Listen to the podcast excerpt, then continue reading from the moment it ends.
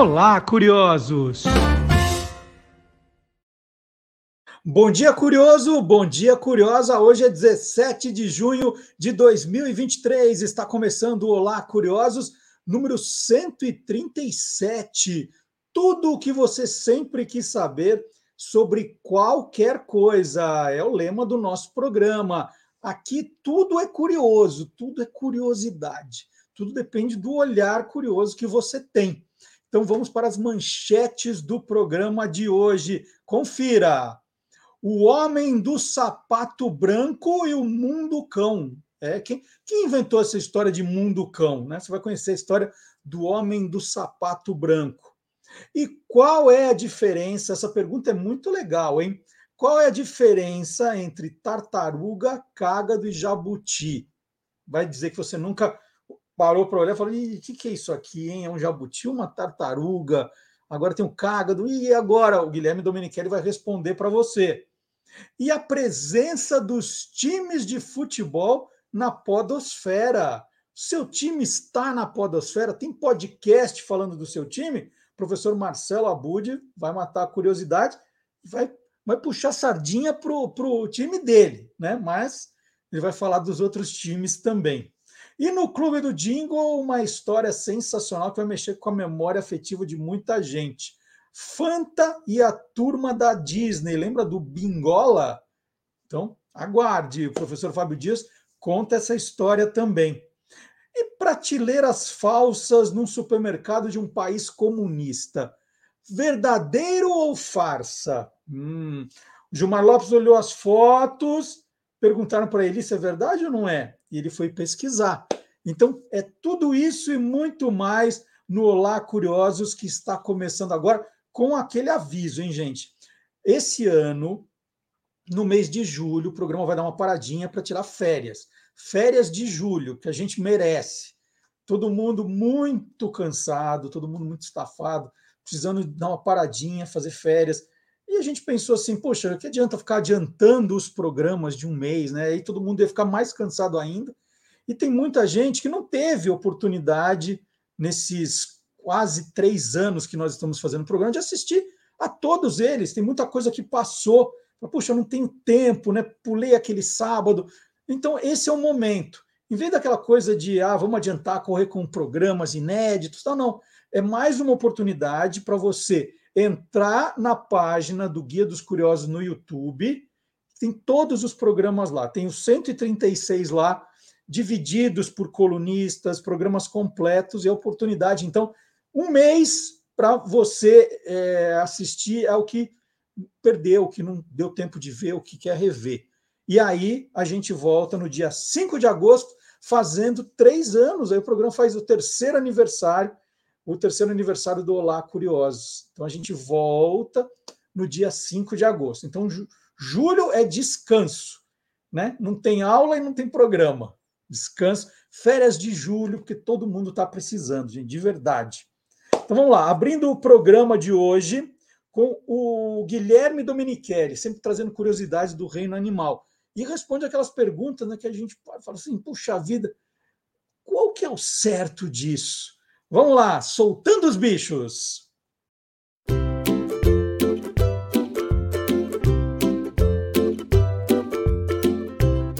Soltando os bichos, com Guilherme Domenichelli. Bom dia, Guilherme. Bom dia, Marcelo, tudo bem? Tudo bem, Guilherme. Vamos falar hoje de um bicho que você, tenho certeza, gosta bastante. Gosta tanto que já escreveu até um livro né, dedicado a elas. É dedicado entre aspas, assim. A gente explica, a gente vai explicar. O, o livro é O Resgate da Tartaruga, e no Isso. final de maio, no final de maio, o Guilherme até comemorou o Dia da Tartaruga, né, dia 23 de maio. E aí você estava segurando, Guilherme, não era exatamente uma tartaruga, né? Era o quê? Um, um jabuti, um cágado, que a gente confunde, a gente chama tudo de tartaruga. É, não, é. é, não é tudo tartaruga, né? Não é, não é. É, é um grupo bem vasto, assim, com espécies diferenciadas. Um grupinho chamado de quelônios, onde tem tartarugas, cágados e jabutis, que são os terrestres. Na verdade, jabuti é um nome indígena, um nome bem brasileiro, né, para esses animais terrestres. Mas são bichos diferentes. Três grupos dentro desse grupão chamado quelônios. Mas todos eles têm casco, são lentos, mas alguns são aquáticos, enfim, tem algumas características diferentes, diferentes entre esses primos. Então, deixa eu começar, começar com uma pergunta maluca já de cara. Você falou, né, que as tartarugas são as que nadam, né? Os jabutis são os terrestres. Se eu pegar um jabuti e jogar na água, o que, que acontece com o jabuti? É, por incrível que pareça, eu já vi eles atravessando o riacho, é, no zoológico, lago de zoológico, assim, eles boiam bastante, mas são péssimos nadadores. Então, dificilmente morre afogado, pelo menos eu nunca vi um jabuti morrer afogado. Ele boia, boia bem, mas a patinha né, é apropriada para andar na terra, no solo e não nadar. Então ele tem dificuldade de sair da água depois. Então o correto é só os bichos aquáticos mesmo, os cágados, tartarugas marinhas, é, tartarugas de água, porque é diferente de cágado e tartaruga, aí tudo bem. Os jabutis mesmo são terrestres. Mas gostam de banho, hein? Quem tem pode dar banho assim, não no frio, mas na época da banho jabuti é uma coisa. Não vou usar shampoo de cachorro, nada disso. Mas eles gostam de água, tanto é que em, em jardins, na natureza, eles cavam, fazem uma piscininha de lama, fica cavando, eles gostam de água. E essas tartarugas marinhas, elas podem ficar é, muito tempo fora da água? Também tem um, um tempo assim que, que precisa voltar? Tem alguma indicação, Guilherme? Tem indicação sim, porque as tartarugas marinhas elas respiram fora da água, né? Então vão na superfície do oceano, respira e, mergulha de novo para nadar. E as fêmeas somente adultas que saem da água para depositar os ovos, machos depois que nasce, filhotinho vai para a água, nunca mais ele volta na terra, né, na areia. As fêmeas sim só para depositar os ovos e cai fora depois de novo, volta para a água. Então muito tempo fora da água para elas não é legal. Para as tartarugas marinhas, elas dependem muito da água, mas respiram for, fora d'água. Muita gente confunde isso também. Então ela vai com o focinho lá, respira na superfície e mergulha de novo. É, inclusive, tartaruga marinha pode morrer afogada. Ah, é? Sabe o que acontece muito? Infelizmente, rede de pesca. Então, se rede de, aquelas redes enormes de pesca tal, se uma tartaruga marinha enrosca ali, ela não consegue subir para respirar depois de, de, vários minutos, acaba morrendo afogada. Olha aqui. Que ironia para um bichinho tão bacana. E como é que eu faço para diferenciar um jabuti de um cágado. Né? Eu estou andando na rua, aí de repente passa um desses bichinhos na minha frente. O que eu tenho que olhar e falar assim, hum, é um cágado? Ah, Bom, vamos lá, eu vou, pegar, eu vou pegar uma aqui, eu vou sair um pouquinho da tela rapidinho, que vou pegar a filhotinha que está aqui, a Ana Júlia, para ajudar a gente. O, o, nosso Soltando os Bichos aqui, o Guilherme traz os animais, olha, ele está trazendo é, qual é o nome desse, desse. Não sei se é jabuti, caga, não vou cometer nenhuma indelicadeza. Jabuti. Jabuti. É, é a Ana Júlia, Ana Júlia é um jabuti. Ana Como Júlia. que eu sei que é um jabuti? Casco arredondadinho tá. e patinhas próprias, né, bem adaptadas para andar na. Vou pôr bem perto da câmera aqui. Ana Júlia, fica assim, cai um pedacinho Ana de maçã. Júlia. Ana Júlia, ó, patinha redondinha. A gente sempre fala brincando que parece uma miniatura de pata de elefante, ó. Peraí, é subir um pouquinho. Ó, Parece Bem, mesmo, né? Parece mesmo uma miniatura de uma pata de elefante, confere. Isso, que a gente uma patinha colunar, né? Parece uma coluna, assim, igual de elefante mesmo. As unhas são maiores, lógico. Mas assim, um bicho terrestre, redondinho tal, dá um oi aí, na chuva. Então, um bichinho terrestre. Então, esse é o jabuti. Tá. Que, inclusive, jabuti é o nome indígena que significa aquele que não bebe. Porque eles bebem pouca água, mas precisa de água sim, não é que não bebe nunca. Uhum. Agora, se pegar um, um, uma tartaruga marinha ou aquática mesmo, de água doce, vou sair de novo da tela, mas já volto. Vou pegar a tuxê aqui. O Guilherme tem todos os tipos em casa. Não, todos. Essa é a tuxê, vou pôr a mão embaixo para não cair aqui no computador água. Essa, essa então, é a tuxê é uma tartaruga, só que de água doce, não é marinha. Então, casco achatadinho, o que tem aqui, a patinha com uma pelinha entre os dedos, para poder nadar, né? Uma membrana interdigital que a gente fala. Então nada super bem. E o casco achatado para cortar a água. O jabuti, já aquele cascão lá, teria muita resistência na água. Então esse aqui é próprio para nadar.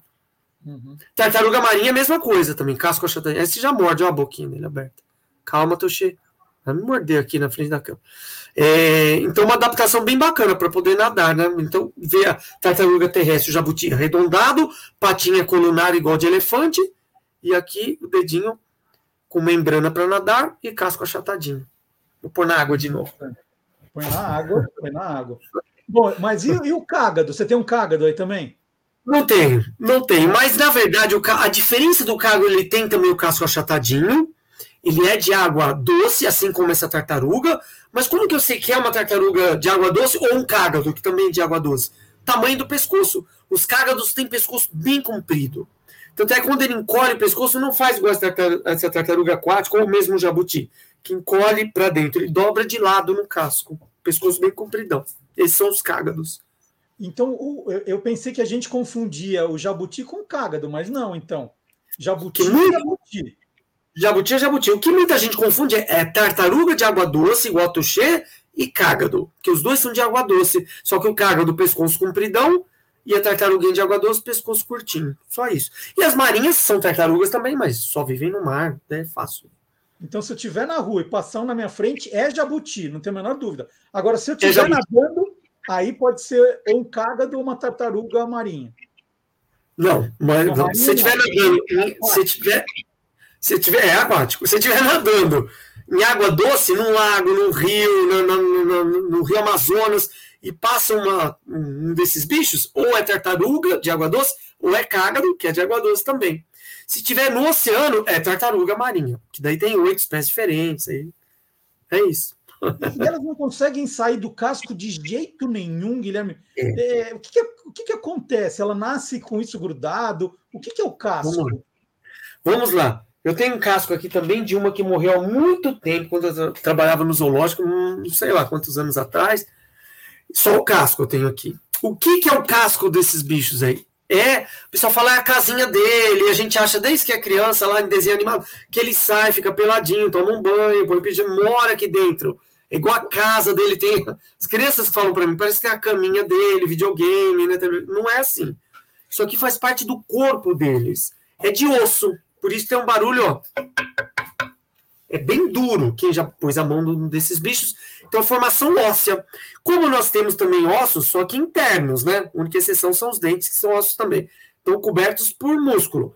Eles têm na cabeça, nas patinhas, no rabinho, e esse osso fora do corpo que forma o casco. Prova disso que ele não sai e fica peladinho aqui de pijama é o quê? A coluna vertebral. Então, eles não, nenhum animal consegue tirar o esqueleto e ficar lá, né, tal. E eles também, ó, a coluna vertebral deles é grudada aqui no casco. Olha que legal. Cadê? Tá aqui. Olha que legal. Então, onde uma tartaruga jabuti anda, leva tudo isso aqui, porque faz parte do esqueleto. As costelas que saem aqui formam o casco. E a coluninha é grudada aqui. Não tem como ele sair vivo. Esse aqui morreu. O pessoal também me pergunta: ah, você matou o jabuti? Não, morreu de causas naturais. O veterinário abriu para ver o que, porque a causa da morte, né? Um laudo né, que precisa fazer. Então olhou e falou: não, foi de, de idade mesmo, não tem problema nenhum. Falei, ah, então deixa eu limpar direitinho. Isso faz mais de 20 anos. Porque eu uso para aulas tal, né? Quando eu visito as escolas, com o meu livro O Resgate da Tartaruga, eu sempre levo a Tuxê, a, a Ana Júlia, esses cascos para as crianças verem, tocarem e tudo mais. Guilherme, então a tartaruga, né, a gente vê que quando ela está debaixo do, do perigo, ela se encolhe e fica ali dentro do, do casco, né? Isso, é, exatamente. Então ela, ela, não tem nenhum animal predador para tartaruga, então. Que, como é que o bicho entra aí dentro? Não consegue, né? É, mas depende do bicho, ele consegue quebrar um casco desse aí, duro desse jeito. Lógico que com um animal muito grande assim, o casco é mais resistente ainda. Agora, pessoal, não vamos pular em cima. Ah, minha volta tem uma tartaruga ficou pulando. Ela é resistente, mas tem um limite. É osso, como nós temos ossos duros também, mas tem um limite de força, né? De, de pressão. Então ela sente se ficar pulando, o carro passar em cima, né? Agora, depende do animal e depende do tamanho da tartaruga, do jabuti, um jacaré, um crocodilo, né? E a onça pintada, que tem uma mordida fabulosa, consegue quebrar cascos de tartarugas. Então, isso tem filmagem na Amazônia, a onça pegando uma tartaruga aquática pequena, né? E quebrando com a, com a força de mandíbula dela, que é muito forte. Guilherme, a gente, é, a gente vê a tartaruga, né, que você mostrou agora, e vê que ela só consegue colocar para fora a cabeça, as patinhas eu acho que o, o rabinho, né? Em alguns Isso. casos. Como é que elas transam, hein? Porque senão acaba a espécie. Ou, ou fala, hoje no meu casco ou no seu casco? Como é o namoro das tartarugas? É, muita, muita, gente tem dúvida e fala para mim assim, ah, eu ouvi dizer que a fêmea tá lá, o macho consegue sair. E ele entra aqui dentro, eles ficam namorando lá dentro. Aí ele sai, se veste e entra no casco dele. Não, não consegue tirar o casco. Como que funciona? A parte de baixo, deixa eu pegar aqui. A parte de baixo também é de osso, essa parte aqui. Tem um nome diferentão, é plastrão. A de cima é carapaça e a de baixo aqui plastrão. Fica desse jeito aqui, ó. Essa, como era uma fêmea, essa barriguinha que é a parte de baixo é bem plana, desse jeito. Né? Uhum. Quando é macho, deixa eu pegar o um macho aqui, que eu tenho um caso também de um que morreu muitos anos no zoológico também. Ele era menor, mas a parte de baixo, não sei se dá para perceber, ela é côncava para dentro, assim. Bem, né? Por quê? Quando um encontra outro, não tem essa de sair de dentro do casco. Aqui ele chega perto, encaixa bem no casco dela, ó encaixadinho e eles conseguem hum. reproduzir, ter seus filhotes ali, né, depois.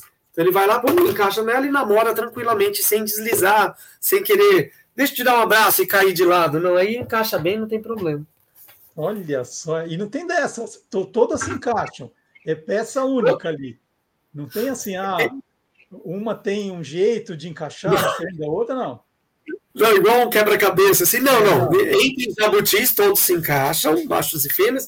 Algumas tartarugas, as marinhas não, na água é muito mais fácil para elas acasalarem, mas terrestres, assim, esse encaixe de, de barriga, vamos dizer, né, do plastrão na no carapaça da fêmea.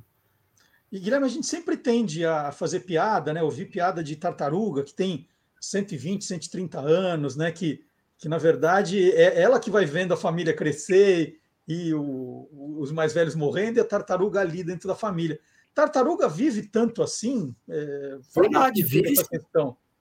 Vive sim. Tanto é, olha que curiosidade, eu, eu, sou professor tal. E uma aluna minha chegou esses dias e falou: Ô, oh, pô, posso falar para vocês? Sabia que você tem uns jabutis? Três, inclusive.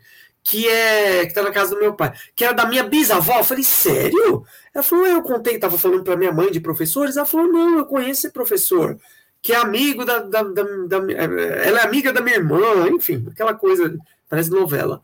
E muitos anos, e faz muito tempo mesmo, ela não queria mais os jabutis, falou para minha irmã, ela falou para mim, eu fui lá, busquei, porque a bisavó dessa minha aluna tinha morrido e ninguém sabia o que fazer com os jabutis. E estão lá na casa do meu pai até hoje. Eu falei, cara, olha que, que coisa legal. Então é verdade, eles vivem muito tempo quando bem cuidado, mais de 100 anos. Então às vezes morre alguém da família que era dono dos jabutis tem que passar para outra geração, para outra pessoa, porque eles vivem muito tempo. Agora, bem cuidadinho. Não todos os tipos, tem algumas que vivem menos. Menos, mas o menos para eles 80 anos, né? Então eles vivem bastante, assim, em geral. Tanto esses aquáticos, as tartarugas marinhas, geralmente vivem bastante tempo. Aquelas que vivem terrestres também, jabutis também, né? Apesar que esse nome é bem brasileiro que vivem na Ilha Galápagos, lá no, no Pacífico, no, na linha do Equador ali, que Charles Darwin estudou essas tartarugas, são enormes, né, grandonas, tem mais de, segundo dizem, perto de 200 anos.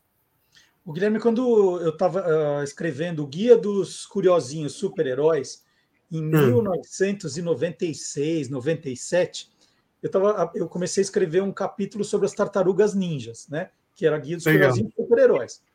Aí eu sempre colocava uma curiosidade dos heróis e depois uma curiosidade aleatória sobre alguma coisa relacionada.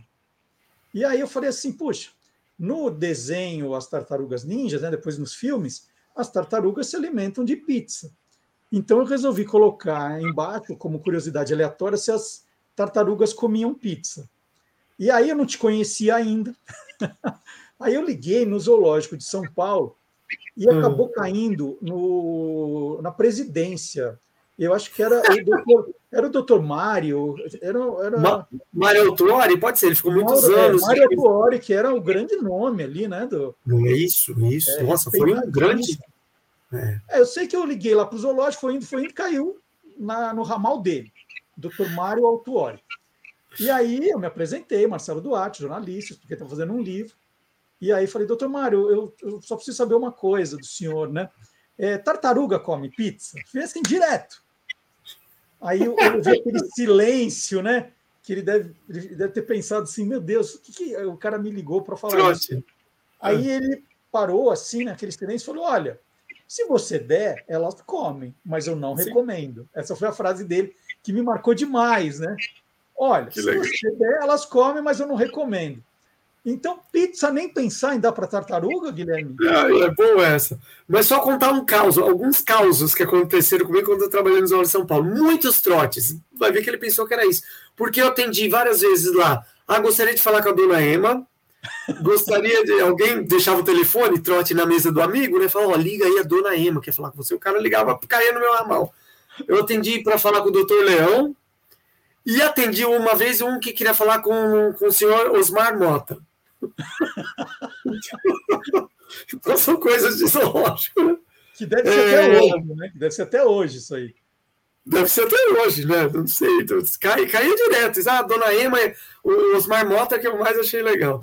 E, então vamos lá. As tartarugas, é, algumas são, só comem vegetais, as marinhas tem algumas que comem só águas vivas, mas os jabutis, igual na Júlia terrestre que eu mostrei, é um animal onívoro, ou seja, come vegetais e, e, carne também, ovos, come de tudo, né? É bem variada a alimentação, assim como a maioria das pessoas. Se a gente colocar um pedacinho de pizza, certamente um jabuti vai comer. Pode ser pizza é, com, com, só com queijo ou com é, uma portuguesa, o que for, ela vai, vai comer, certamente. Porque eles fuçam em tudo, enxergam bem cores, então quando eu deixo ela solta, que ela vê alguma corzinha vermelha de algum objeto, vai lá, achando que é comida. Então a pizza certamente comeria. Mas é lógico que não é bom para um jabuti, né? Tem sempre verduras, frutas picadinhas, um pouquinho de ovo cozido, cortadinho, é pedacinho de peixe, sardinhas, aí é o ideal para ela. Muito legal. Bom, Guilherme, falando bastante de tartaruga, vou mostrar de novo a capa do livro O Resgate da Tartaruga, do Guilherme Domenichelli. É sobre o que o livro, Guilherme? É uma classe, né? Bem, é bem legal o livro, assim, muito adotado por escolas. Inclusive, agora Semana que vem eu vou em uma escola que adotou esse livro. É, é uma classe, as crianças vão visitar uma praia onde as tartarugas botam ovos. E lá encontra uma tartaruga que parece que está doente, ela está diferentona lá. E começa toda a aventura da, das crianças dessa escola, dessa classe, para ver o que aconteceu com essa tartaruga. Muito legal. Então, semana que vem, o Guilherme volta aqui para a gente conversar mais sobre curiosidades do reino animal. Valeu, Guilherme. Até sábado que Valeu. vem. Tchau, até mais. Tchau. O programa O Homem do Sapato Branco estreou em julho de 1965 e ficou pouco tempo no ar, mas o suficiente para transformar o seu apresentador, Jacinto Figueira Júnior, num dos grandes ícones da televisão brasileira. Há pouquíssimos registros sobre a vida de Jacinto e poucos registros também guardados sobre os programas apresentados por ele. Pois a história ganha agora um novo capítulo com o lançamento do livro O Homem do Sapato Branco A Vida do Inventor do Mundo Cão na televisão brasileira, escrito pelo jornalista Maurício Sticer e publicado pela editora Todavia. Um dos principais críticos de TV do país, Sticer é também autor do livro Topa Tudo por Dinheiro, uma biografia de Silvio Santos, já apresentada aqui no Olá Curioso. Então, o Maurício está de volta aqui para contar mais um capítulo da história da televisão brasileira. Bom dia, Maurício. Bom dia, Marcelo. Prazer enorme falar com você. Como você bem lembrou, nosso encontro aqui para falar sobre o Silvio Santos foi uma delícia. Eu guardei uma lembrança muito boa. Fiquei muito feliz. Então, quando você me chamou para falar aqui de Jacinto, não titubeei dois segundos. Mas sabe que eu convidei o Maurício assim que eu soube que o livro estava para ser lançado. E a, e a editora, todavia, né, quando eu marquei a entrevista com o Maurício, me mandou o, o PDF do livro para eu já ir me preparando. Né? O livro chegou um pouco depois nas livrarias, já está nas livrarias, e eu devorei o livro, Maurício. É um negócio assim fantástico. Pô, eu falo assim, meu Deus, mas esse personagem é tão rico e eu não sabia nada sobre ele. Aí, antes da gente entrar no personagem, eu queria entender em que momento e por que você falou assim: vou escrever a história do homem do sapato branco. É, é, é, bem importante mesmo é, esclarecer, de certa forma, isso. Né?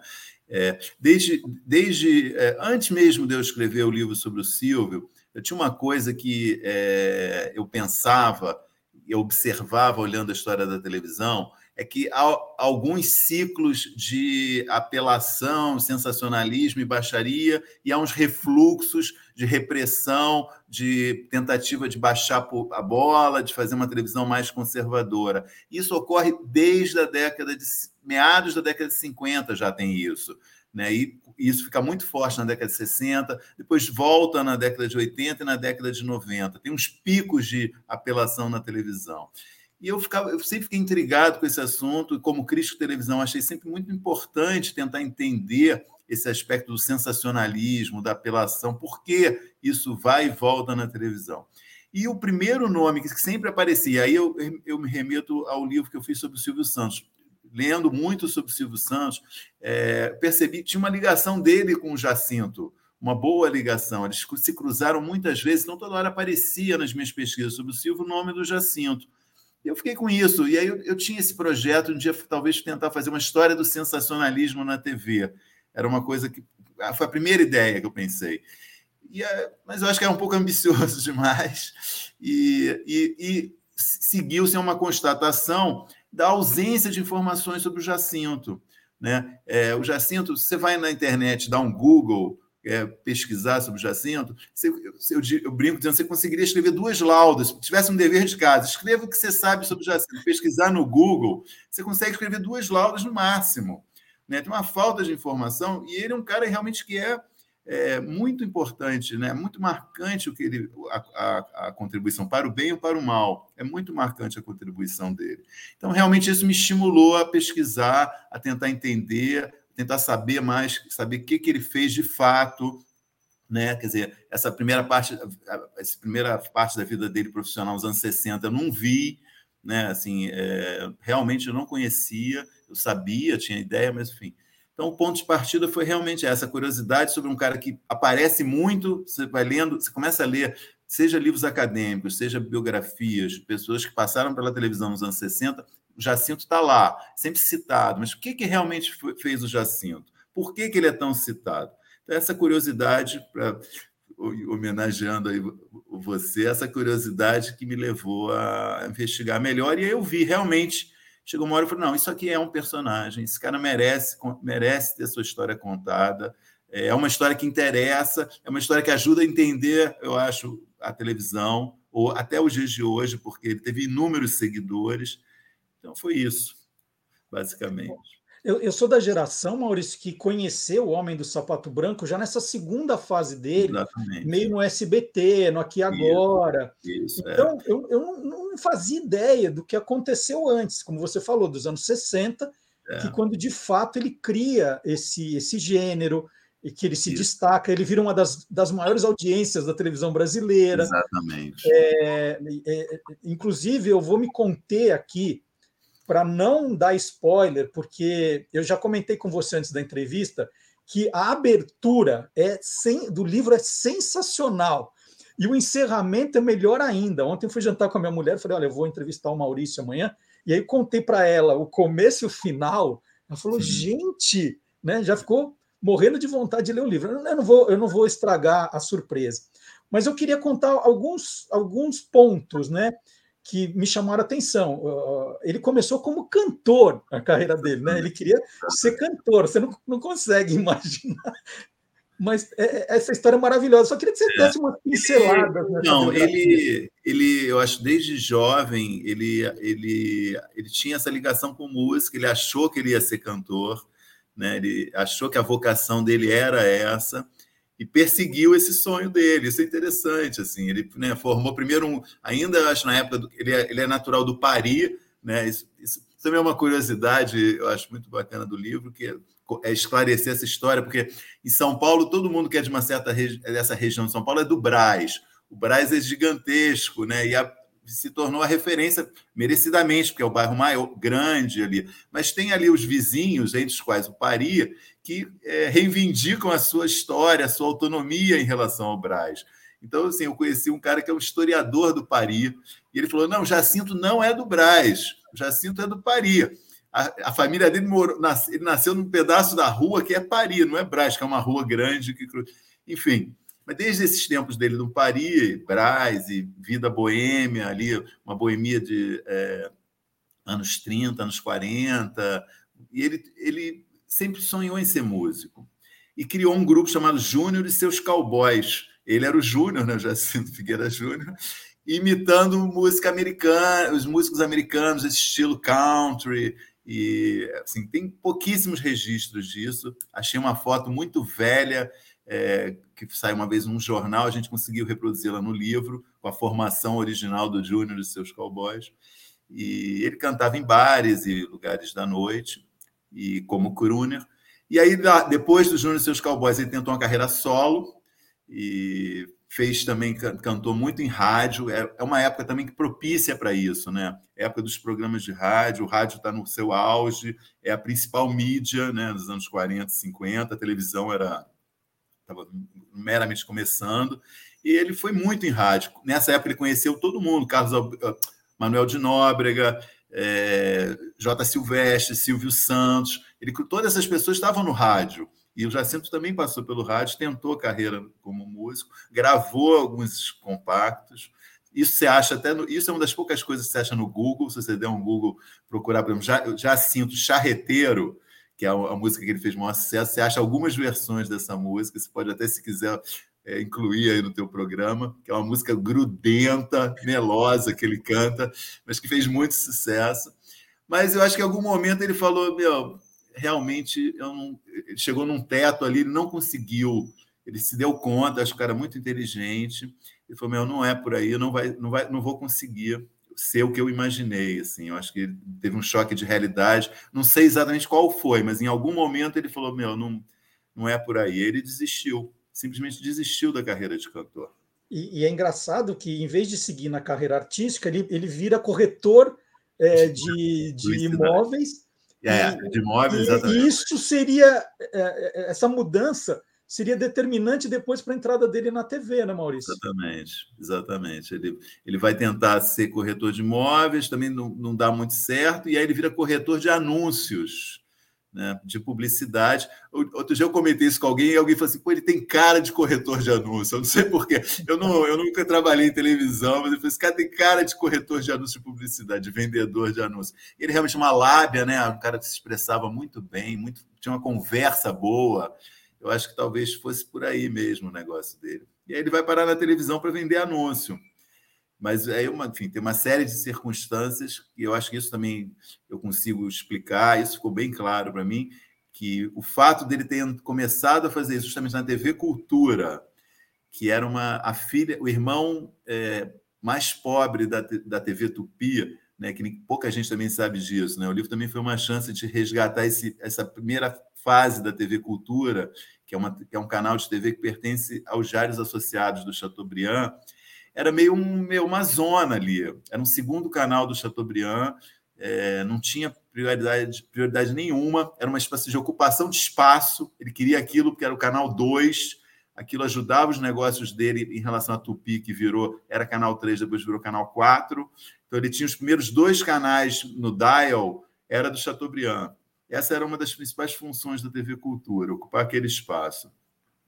Então, ali o Jacinto teve muita liberdade, isso que acabou permitindo ele é, experimentar e se, e se, tornar um. fazer programas de televisão, ser produtor inicialmente, depois apresentador de TV.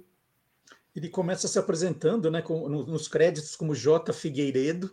É, é, ele não era, no, no, começo, ele não era justamente o, o primeiro do programa. Não, não, exatamente. É, e ele vai ganhando espaço.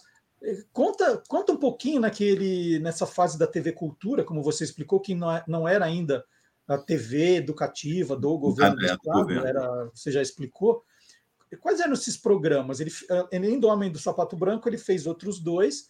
Exatamente. E, e, o que cada programa tinha que foi culminar no Homem do Sapato Branco, Maurício? Perfeito. Antes, antes dele fazer o primeiro programa dele, ele, eu acho que justamente nessa, nessa movimentação dele como corretor de anúncios, eu acho que ele acabou tendo é, enfim, é, contatos com possíveis patrocinadores que se interessaram por um assunto que estava muito em voga naquela época, que era problemas de médicos, problemas de saúde.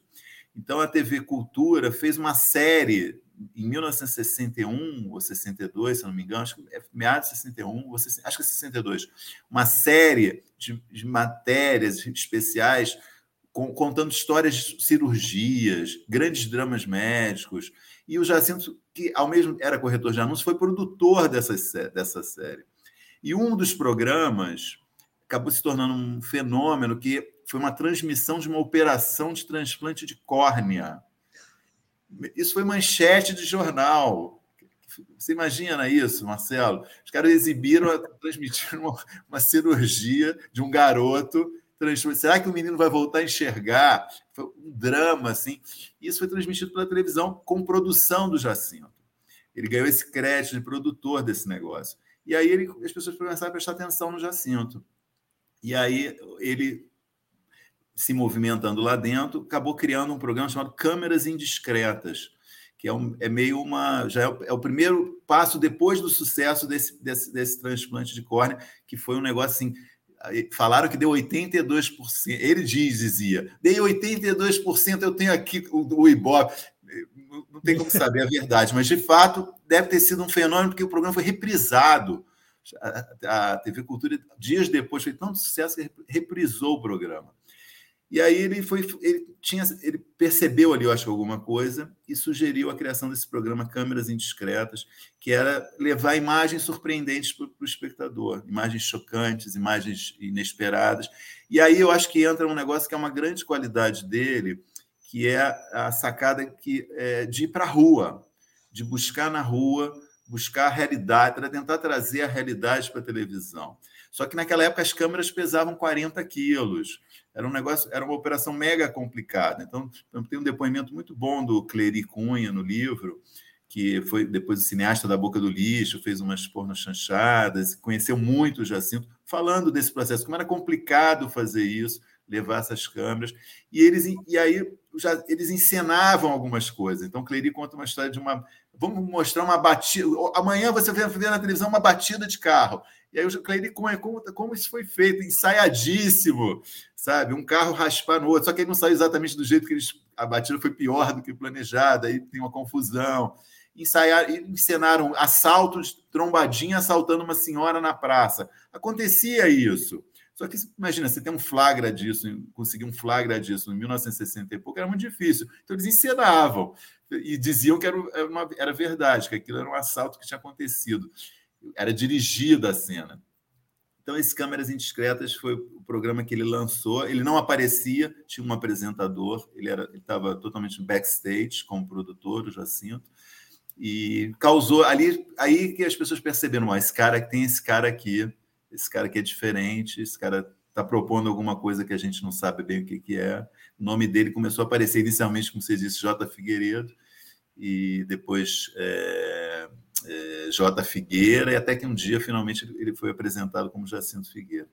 E o segundo, para esse programa durou alguns meses, não vou contar como acabou, porque você vai dar um spoiler. É, é, que tem, você vai contando algumas histórias, você é. vai pulando, porque. É, vou pular. Como o programa vê. acabou, eu não vou contar, que é uma história engraçada. É. Mas aí ele fez um outro programa é, chamado Um Fato em Foco, depois do Câmeras Indiscretas, que era a mesma coisa, na verdade, só com outro nome, só que agora não tinha mais o apresentador, ele era o chefe, ele era o produtor do programa e era o era o dono do programa, na verdade, era o que ele fazia. É um programa curto também, 10, 15 minutos, uma vez por semana, com o mesmo princípio, coisas chocantes, surpreendentes, é, imagens é, que não, as pessoas não, não, conheciam. E aí já tem uma coisa. A, a, já tem uma percepção que o que ele faz é uma coisa sensacionalista. Isso é interessante. Você lendo os jornais, mesmo os jornais dos diários associados, que faziam maior propaganda é, eles descrevem o programa do Jacinto como um programa sensacionalista, com coisa, imagens sensacionais, um pouco de. Já usam a palavra sensacional, mas usam até a palavra sensacionalismo. Isso é interessante mesmo. É assumido ali que aquilo é uma coisa diferente, apelativa. Então, esses dois programas. Pode, pode terminar. Então, é isso. Esses dois programas, digamos, são as, a pré-escola dele, né? o Câmaras Indiscretas e um fato um fato em foco são a, a, a pré-escola do Jacinto, isso é anos 62, 63, 64, e aí chega em 65, e aí nasce o Homem do Sapato Branco. E, e no livro você, você traz uma grande discussão para saber quem é o pai do, do, do, programa e o pai do nome, né? Exatamente. E quando é, a coisa é... dá certo, aparece um monte de gente dizendo, não, a ideia foi minha. Ideia... Quem que teve a ideia, então, do, do nome, o Homem do Sapato Branco? Então, é, a ideia do programa, primeiro, tem uma coisa curiosa, assim, que é, a, a, TV Cultura, como eu disse, era um patinho feio né, do Chateaubriand. Então, no início, é, o diretor é, comercial era também o diretor artístico da emissora. Né? Então, era uma, uma coisa absolutamente inconcebível nos dias de hoje, mas mesmo naquela época era inconcebível. Então, que depois de algum tempo, a, a cultura contratou um diretor artístico, que é o Mário Fanucci, que é um cara assim, uma lenda da história da televisão. Ele está ele, ele, ele tá na televisão desde 1950, desde realmente o início da televisão. Ele morreu ano passado, em 2022, 95 anos ele morreu. Uhum. E eu consegui conversar com ele quando ele estava com 94, por as, intermédio da filha dele. Ele, não, ele não, nem me recebeu, mas eu mandava as perguntas para ela, a filha entrevistava ele, gravava, ela me mandava os áudios. Foi muito simpático. Ela, a Marília Fanucci, eu tenho muita gratidão, tenho agradecimento a ela no livro, que é ela que conseguiu realmente trazer, é uma figura central, assim, foi a pessoa que viu ele mais de perto, que eu pude conversar, que ele, ele foi diretor artístico da cultura, ele chefiou o Jacinto. Né? E, e aí o, o Mário Fanucci, ao longo da vida, ele, deu, ele mudou um pouco a visão que ele tinha do programa. Então eu achei o primeiro depoimento dele que ele falou: Eu não tive nada a ver com isso. Porque era assim, a época que o programa era muito mal visto, eu acho que ele meio se sentiu oprimido com isso. E aí, ao longo dos anos, ele meio reelaborou e começou a dizer: não, o Jacinto era um cara muito interessante, ele entendeu melhor o Jacinto. Eu acho também baixou, assim, acho que depois que ele se afastou daquilo, que ele foi fazer outras coisas, enfim, ele teve uma longa carreira em várias coisas. Acho que quando baixou a poeira, sabe, ele começou a olhar e falou: não, esse cara tinha qualidades também. Né? Então, ele. Mas mesmo assim, ele nunca assumiu que foi ele, a ideia dele, o programa. Ele sempre disse: não, isso foi uma ideia realmente do Jacinto, já, tudo é da cabeça do Jacinto. Mas o nome do programa é, tem uma. A, a, na, a revista Veja na época, acho que é a edição número 3 da Veja, o Jacinto coincide, o Homem Salvador coincide com o nascimento da Veja.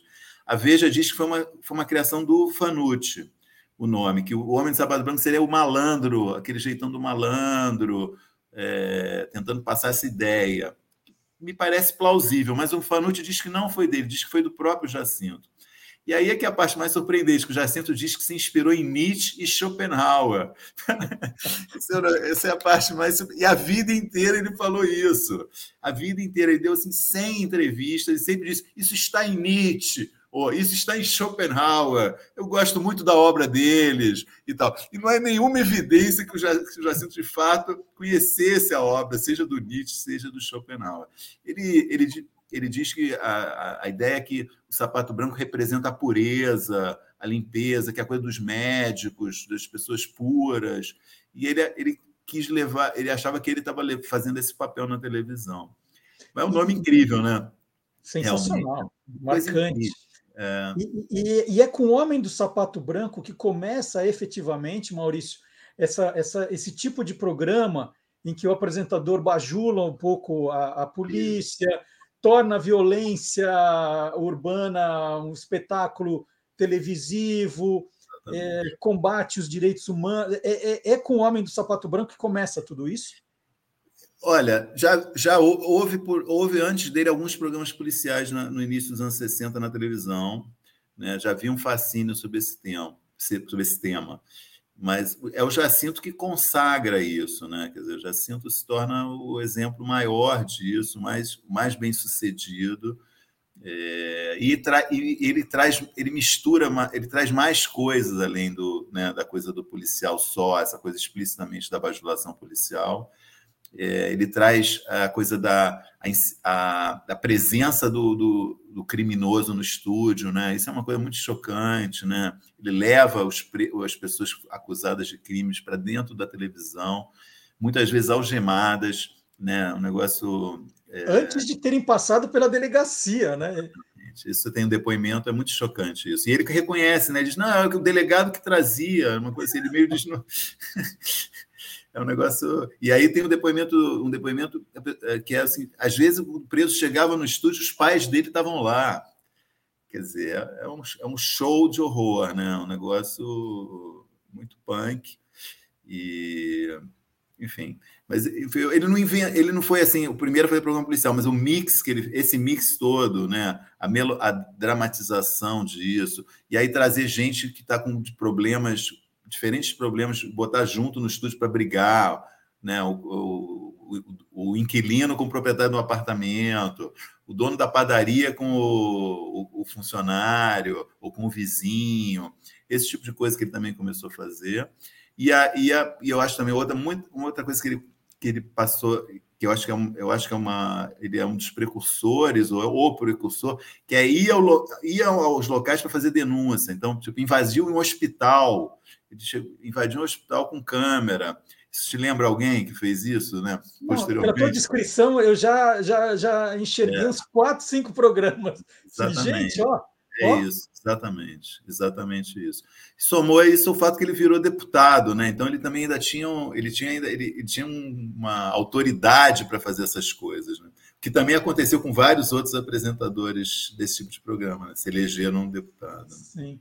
E como deputado, ele foi deputado estadual, foi o sétimo mais votado é, em São Paulo, teve 1966. 66, né? Foi a primeira é, eleição depois do golpe de 64. É. 26 mil votos. 28, 28, 28 mil. Mil, é. mil votos. E como foi o, o Jacinto deputado? Então, eu, eu, tentei levantar ali o que, que o Jacinto fez. Ele foi um período curto, e na verdade foram, ele, ele, ele ele atuou em duas legislaturas, a de 67 e a de 68. Quer dizer, não é chama de legislatura, é o período todo. Em dois anos, a legislatura dele atuou. Ele foi eleito final de 66, outubro de 66, ele atuou em 67 e 68. Final de 68, ele, início de 69, ele foi cassado. Esses dois anos dele como deputado, cara, eu, eu fucei, fucei, pedi ajuda da Assembleia Legislativa, que me ajudou também, foi muito gentil. Ele não aprovou nenhum projeto em dois anos e nem apresentou grandes coisas, não tem proposição dele, não tem é, nenhum discurso memorável. Foi assim, uma coisa realmente muito medíocre. Eu falei, pô, mas como, o que, que ele ficou fazendo lá? E aí realmente tem uma atividade paralela que é o seguinte: ele foi um deputado é, que atendeu o povo. Então, assim, tem, tem, tem uma foto no livro, a gente achou, da fila de pessoas na Assembleia para receber. Ele, ele dava tickets para trocar por leite, ele dava cadeira de rodas, dava bengá, é, muleta, é, dava, ajudava a encontrar vaga em hospital para internar gente com diferentes problemas. Ele foi um deputado desse tipo, que a gente chama de assistencialista, né, populista, causou problemas isso. Ele, o primeiro ano dele, a Assembleia ainda não é na, aqui no Ibirapuera, era na. Esqueci o nome, a antiga Assembleia Legislativa. E é, tinha tanta gente no corredor, começou a ter briga com os deputados, os deputados reclamando, ah, puta, cheiro ruim aqui, porque a pessoa, um caso, o caso um caso eventualmente, alguém urinou no corredor, então começaram a ter reclamações, isso chegou ao plenário da Assembleia, eu, tento, eu transcrevo no livro um debate sobre isso, né? as pessoas reclamando, Jacinto, pô, não tá uma... é legal que você atende o povo, mas tá uma zona isso aqui, precisamos organizar, e uma das coisas que fizeram foram, foi mudar o gabinete dele. Ele tinha um gabinete no meio da Assembleia e botaram um ele perto da porta. Olha só a loucura, né? Muito cara? bom. Realmente. Enfim, mas ele foi um deputado. Por que, que ele, ele foi caçado, Maurício? Por que, que ele foi caçado? Então, esse é um dos grandes mistérios da vida dele, um dos trau grandes traumas da vida dele. Ele, ele foi eleito pelo MDB, mas isso não quer dizer que ele fosse de oposição, na época só tinha Arena e MDB mas uhum. simplesmente porque ele era ligado ao Jânio Quadros e vários é, discípulos, seguidores do Jânio Quadros se associaram ao MDB, mas como podiam estar na arena, não é uma coisa ele não é um cara, ele é um cara político, Jacinto, assim, não era um cara assim, de esquerda, muito longe de ser um cara de esquerda. Mas o MDB era, digamos, a oposição, mas ele era um deputado do MDB e ele é, fez muito sucesso, realmente. Naquela época, ele estava com o programa no auge, 66, 67, 68, muita popularidade. E ele começou a sonhar em ser senador. Então, assim, tem um registro disso, que ele, ele chegou, ele estava pensando em ser senador. Então, eu acho que é, assim, baixou ali um medo né, na, na, na ditadura de que, ele, que eles estavam ali criando um monstro, assim, que o Jacinto podia se tornar uma coisa maior ainda do que ele era, e, e por isso ele foi caçado. Eu digo que é um mistério porque, enfim, eu li, eu, eu li tudo que foi produzido sobre ele pelo SNI, a ata da, da, da, da, reunião do Conselho de Segurança Nacional, presidida pelo Costa e Silva, que era o presidente do país, que caçou ele. Eu li tudo, né, trago isso. Essas coisas são inéditas, quer dizer, são documentos públicos, mas que nem pesquisou, nunca saíram. Pela primeira vez, você vai poder ler exatamente o que, que foi justificado é, o que foi, qual foi a justificativa oficial da, da, cassação dele. E não fica claro, na verdade, sabe? Porque é, é tudo mal feito, o dossiê contra ele é cheio de erros, como eu mostro no livro, é, tem coisas falsas, tem coisas imprecisas, mas tem uma fala do, do, do, do presidente que, que um pouco da, dessa ideia, que ele fala uma coisa tipo assim, esse, esse, cara é uma vergonha para São Paulo, né? Assim, então tem, tem um lado meio moral né? Já, a televisão não merece ter um cara como ele. E eu acho que tinha uma preocupação que o Jacinto podia eventualmente ser um novo Jânio. E eu, eu acho que o próprio Jacinto achava isso. Mas ele ficou assim, um negócio que é um trauma na vida dele, porque nunca ele, isso que a gente sabe hoje, que o meu livro mostra, ele não soube, ninguém nunca falou para ele por que ele foi caçado. Ele nunca teve acesso a essa informação. Então ele conjeturou, ele falava absurdos, ofendeu muita gente por causa disso. Mas realmente é um caso estranho a, a cassação dele. Bom, é, só para a gente não se perder no tempo, né? Ele começou com o Homem do Sapato Branco na TV Cultura, aí ele teve uma rápida passagem pela Bandeirantes, e o Maurício conta direitinho no livro né, o que, que a família Saad achava de algumas reportagens que ele fez, e por isso durou muito pouco tempo, e como foi a chegada dele na TV Globo. Nessa época, é. ele estava na TV Globo, que, eh, que é, chegou em São Paulo pela antiga TV Paulista, isso. com essa programação, e quando ele foi caçado, imediatamente a Globo encerrou o contrato com ele. E, e, teve ligação pelo fato de ele ser caçado, Maurício, para acabar Não. com o Branco? É, eu, assim, primeiro, assim, eu acho muito importante essa passagem dele pela Globo, né, porque é, é, um, é, uma, é um reconhecimento da Globo naquele momento. A Globo era a quarta maior emissora do, do, Rio e a quinta em São Paulo. Né? A Globo tinha sido fundada em 65, aí compra a TV Paulista, como você lembrou, aqui em São Paulo, e estava indo muito mal das pernas. Aqui em São Paulo era um desastre, no Rio era um, um pouco menos desastre, mas ainda não tinha estava bombando. E o Jacinto é contratado por causa da sua audiência. Né? Isso o Boni me disse claramente. Né?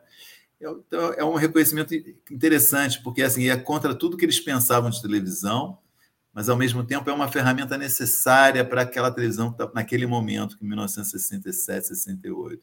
Eu, tenho uma, eu, eu trago, eu também fiz questão da gente reproduzir no livro o anúncio da Globo na estreia do Jacinto. A Globo elogiando o Jacinto como um grande jornalista. Então tem uma coisa que você fala, opa, né?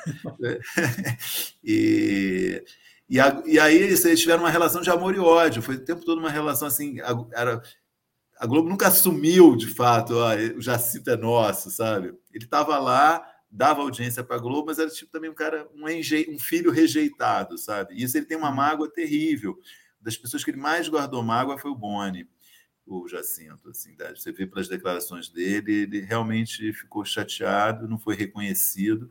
E aí, quando ele é caçado, no, mesmo dia, o Boni dá uma entrevista para o Estadão dizendo que estava desligando ele da, da Globo. Mas isso acabou não acontecendo, ele continuou ainda até mais um ou dois meses. Primeiro, tinha vários programas já gravados, e eu acho que não é depois da caça, se não me engano, é, o, a Globo anuncia que ele, depois que ele é preso. Antes de ser caçado, ele foi preso também, o Jacinto, por causa de uma confusão que ele fez no, no Natal de 1968. Ele fez um evento no, no, no, centro de São Paulo, que deu uma zona, a polícia veio, uma confusão também que eu conto uma coisa importante. Aí ele foi, depois disso, ele foi preso em janeiro de 69, e aí depois dessa prisão que o Boni fala, chega, só que ele acabou ainda ficando no ar até março, ou meados de março, ou até, acho que até maio, tinha acho que muita coisa gravada. E, e o próprio Boni falou assim: ah, o nosso jurídico falou que não, não podia demitir o cara nessa situação, né? Porque também era, era se o cara é preso ou caçado, e você vai e demite, era um pouco cruel demais, né? Mas, enfim, é o, é o, é o período, assim, de qualquer maneira, ele sai do ar em 69, ao mesmo tempo que ele é caçado. A cassação é por 10 anos, ele é, perde direitos políticos 10 anos, e é um período que ele some. É muito triste, assim, ele nunca se recuperou disso. E ele vai ser resgatado em 79, que é justamente Isso. depois desses 10 anos, Isso. aí pelo Silvio Santos. Exatamente. Na, que também estava começando o projeto do, do canal próprio, né? É, em São Paulo ainda era Record, ainda não tinha o canal dele em São Paulo. Ele já tinha um canal no Rio, né, o TVS, em 79, e ainda não tinha o SBT. Então o programa, as pessoas se confundem né? Porque, ah, eu vi ele na Record. Não, é de fato, em São Paulo era na Record, mas o Silvio era dono de 50% da Record. Era uma, era um, era um, não era uma coisa pública. Nessa época, acho que já tinha virado pública. Ele tinha comprado antes dos, dos eh, da família Machado de Carvalho, é, por, por baixo do pano, metade da Record. Então, ele que realmente liga para o Jacinto, vem para cá, e ele começa na Record, e nesse, no meio desse processo vira tem o SBT, ele passa a ser um, ele vai para o SBT e e é um cara que, enfim, ele deve muito ao Silvio, o Silvio realmente ajudou muito ele nesse, nessa volta. E é a lembrança que a gente tem, a nossa geração lembra desse período do dois períodos, né? Primeiro esse, que é esse início dos anos 80, Record e SBT, no Rio era TVS. E também o programa não dura tanto, nossa, na nossa imaginação, talvez ele tenha ficado mais tempo no ar do que ficou de fato porque o SBT entrou numa puta crise. O SBT, em pouco tempo, virou vice-líder. Foi uma programação tão popular, foi tão bem articulada, que o SBT, em questão de meses, virou a segunda emissora do país. Porém, não tinha anúncio. Né? Quem ia anunciar? Era uma programação não, não atraía publicidade. Então, tem uma crise e vários desses primeiros programas são descontinuados, para usar a linguagem atual. Um deles é o do Jacinto. E a gente pode dizer que esse nessa versão de 79 ele estava mais light, ele estava mais comportado, ou era a mesma coisa? Eu acho que era a mesma coisa. Eu acho que era a mesma coisa. Mas aí, eu, então, eu, eu, assim, eu tenho, depois de eu ter lido tanto sobre como foi a primeira, né, a primeira fase, quando eu vejo as imagens da segunda, que essas existem, você acha imagens do que ele fez nessa segunda fase, tem um, tem um, tem um quê de artificial, assim, sabe? eu acho que já não tem mais a. não é mais a mesma coisa tão. não é aquela coisa genuína. É, é um pouco ele tentando refazer, sabe? Passa um pouco essa impressão, ele tentando refazer. Mas quem. Como a, a maioria das pessoas não conheceu a primeira fase, foi muito, foi muito espantoso e muito impressionante para todo mundo. Né? É, quem estava começando em televisão falou: Meu, isso é genial, isso é incrível como ele faz isso. Tem muito, muito respeito pela, pela técnica de televisão que ele trouxe para muita gente era, foi nova, né, que não conheceu ele nos anos 60. É, é fácil eu dizer isso, ah, parece uma, uma que ele está tentando imitar o que ele fazia, porque eu estou com um olhar muito de fora, eu olhei as duas coisas, mas quem naquela época estava vendo pela primeira vez não teve, não teve essa sensação. Achou muito legal, muito impressionante, ou muito no, horrível, mas foi muito forte mesmo essa. A, a, assim, o espaço que ele ganhou na imprensa quando ele voltou nos anos, nesse final dos anos 70 é uma coisa impressionante. Assim, é, ficou todo mundo louco. O Jacinto está voltando, o Jacinto está voltando. Foi um, foi um fenômeno mesmo a volta dele. E a gente fala, né, até o, é o subtítulo do, do, seu livro, que ele é inventor do, do mundo cão da televisão brasileira. Como é que nasce essa expressão mundo cão? Quem que começa a usar Mundo Cão, Maurício. Você tem um capítulo só para isso no livro. É, exatamente, porque assim, é um filme né, é, de um trio de italianos, é um filme de 1962 chamado Mundo Cão. Esse filme tem no YouTube, você pode, quem quiser ver. Fez muito sucesso em vários lugares do mundo. O filme é uma coleção de quadros, assim, é eles chamavam vinhetas. É, ele filmava, é, esses italianos filmavam histórias em diferentes lugares do mundo e colocavam uma sequência da outra, como se fosse um, um, um, como se fosse o, o, o, câmera, o, o próprio programa do Jacinto, né? O, câmeras indiscretas. Câmeras indiscretas. Uma série de imagens, sei lá, um, um, país da África, uns caras matando uns, uns animais de forma violenta. No outro lugar, é, tem uns portugueses dormindo em pé de cansaço.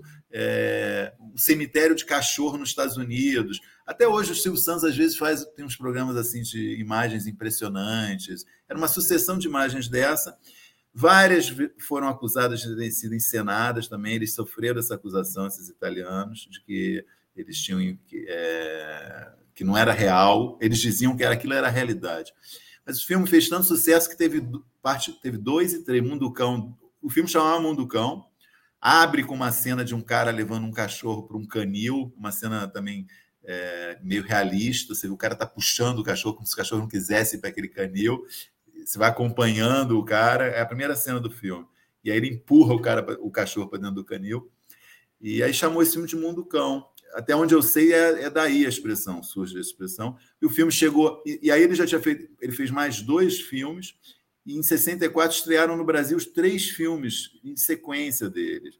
E é quando o Jacinto assiste, é, e todo mundo assiste. Ficou três meses no Rio, em São Paulo, em cartaz. Eu achei nos jornais, o filme não saía de cartaz. E o Jacinto começa a dizer: Eu fui fiz Munducão aqui no Brasil.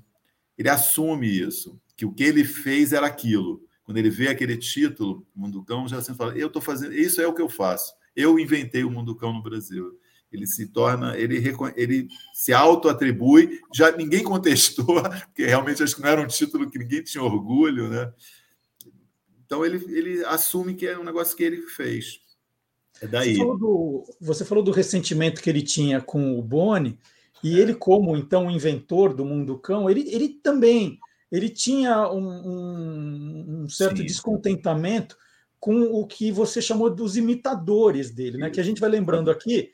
Você estava contando, falei, nossa, eu enxerguei o Ratinho, eu enxerguei o Datena, eu enxerguei o Celso Russomano, eu enxerguei a Sônia Abrão, né? Você vai enxergando. E ele, e ele tinha um ressentimento dessas pessoas que o imitaram e, e não deram o, o devido crédito para ele. Né? Exatamente. Né? Isso, isso aparece muito claramente na fase final da vida dele, quando ele já está afastado da televisão, e ele começa a ser procurado por jornalistas em busca justamente de, primeiro, descrever o quadro é, físico dele, que ele estava meio adoentado e estava decadente, e em busca também já de declarações polêmicas, né? E ele não, não foge, né?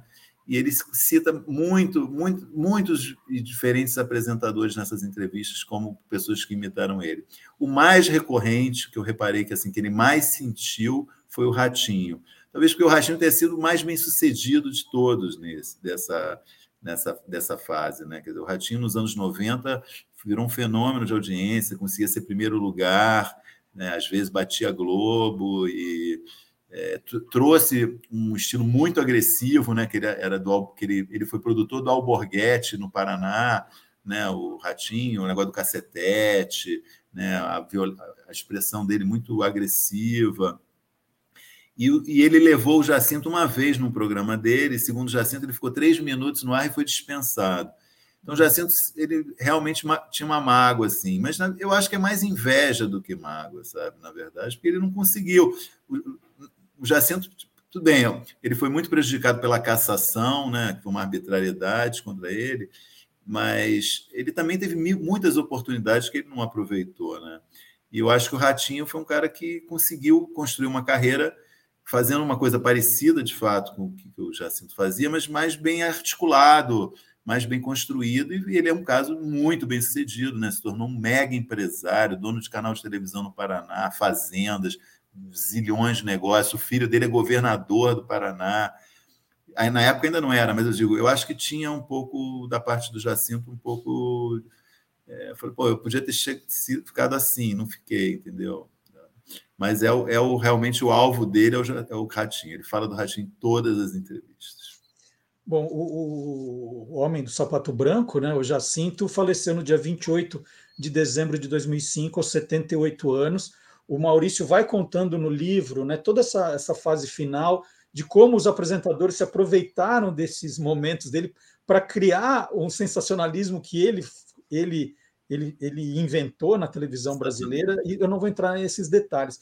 A única coisinha para terminar, para falar da morte do Jacinto, é que, embora você tenha dito, Maurício, que ele deve muito ao Silvio Santos, que o resgatou nesse período do Homem do Sapato Branco e do Aqui Agora, eu percebi ali, principalmente para um depoimento de uma sobrinha, né, que o Jacinto não casou, não teve filhos, é, mas você conta histórias aí das amantes, tem. Gente, é muita coisa.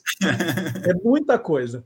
É, mas, mas eu senti que houve um ressentimento nesse, nessa, é. nesses últimos dias na morte com o Silvio Santos. Por quê, hein?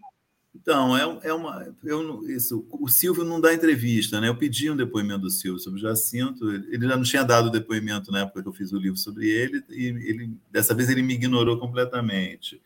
A sobrinha dele, que é uma fonte importante, que é a Miriam Figueira, ele teve dois, tinha dois sobrinhos, é uma família muito pequena, né? eram dois irmãos, o Jacinto, o irmão mais velho, o Valdemar. O Jacinto não teve filhos, é, teve vários, realmente, como já, vários casos, casamentos, é, mas sem filho.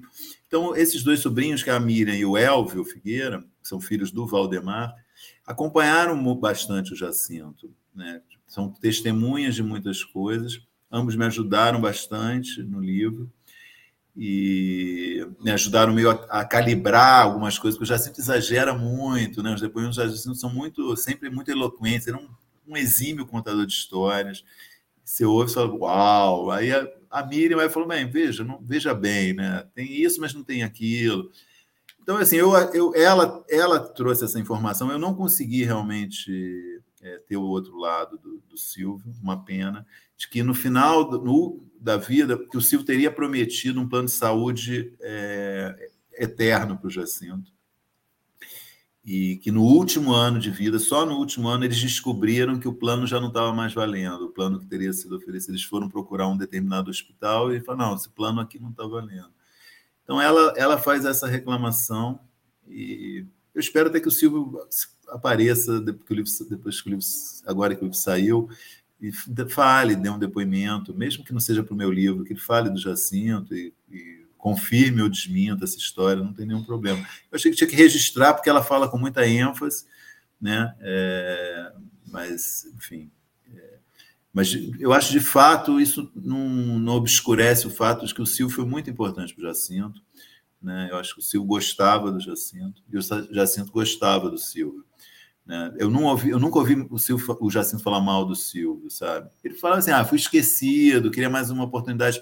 Mas pô, o Silvio deu duas oportunidades enormes para ele. Né? O primeiro, o programa com o nome dele, e aí, dez anos depois, como você lembrou, a gente nem falou, o Aqui Agora, que ele, ele, ele, um, ele tinha um, um espaço bastante generoso no Aqui Agora, que foi um programa também de muito sucesso. Né? Muita gente tem uma terceira geração que só conheceu ele no Aqui Agora. Sim a geração mais jovem que a, que a nossa, né? A gente conheceu ele no, no, segundo Homem de Sabato Branco. Tem uma terceira leva de gente que só conheceu no Aqui Agora, que já é nos 90. Então, eu acho que, enfim, é, fica, fica realmente no ar. Essa, eu deixe, achei que era importante registrar, porque era uma coisa muito, muito enfática da parte dela, isso. Mas, enfim, ficou essa os mágoa realmente. Os, os sobrinhos guardaram coisas dele assim? Muito pouca coisa. Muito pouca coisa. Algumas fotos, eu, algumas fotos que eu, eles, eles cederam para o SBT, eu, eu resgatei, tem algumas coisas no livro, ele, o pai, o Valdemar e ele, ele e o irmão, tem uma foto, tem umas fotos, duas fotos deles de infância no livro, uma dele bem criança e uma dele já maior. São fotos da família, que a família tinha cedido ao SBT e o SBT me cedeu. Bom, eu me comportei na entrevista, não, as histórias principais eu não comentei para guardar para quem for ler o livro. E eu já vou fazer o convite em nome do Maurício. Na próxima terça-feira, então agora, dia 20, o Maurício estará na Livraria da Tarde, que fica na rua Cônigo Eugênio Leite, 956, em Pinheiros. É quase esquina com a Teodoro Sampaio, gente. É muito fácil né? É, é um lugar que tem muito transporte público ali na região, tem metrô, tem ônibus, é fácil parar o carro ali também, na Livraria da Tarde, no dia 20 de junho, terça-feira agora, a partir das 19 horas, autografando O Homem do Sapato Branco, a vida do inventor do mundo cão na televisão brasileira, essa biografia sensacional do Jacinto Figueira Júnior. Se vocês gostaram da entrevista, eu posso garantir que as melhores histórias não foram contadas aqui, né? É, deixei tudo para quem for ler o livro. Gente, já começa lendo o livro, fala: Meu Deus do céu, como faziam isso na televisão brasileira? É e o final, o final, a história do sapato branco com a, a Sônia Abrão. Gente, é um negócio do outro mundo. Então, leiam, leiam o livro, é uma leitura fascinante, vocês vão ler muito depressa. E, e tem as histórias do meio, né? Na Bandeirantes, depois a história lá do, do desembargador na porta do hotel. Gente, é uma loucura. É, é, muito bom o livro. Parabéns, viu, Maurício? É espetacular. E eu vou falar com você agora na terça-feira para autografar o meu exemplar. Pô, muito obrigado, Marcelo. Muito generoso da sua parte. Fico feliz que você tenha lido, gostado.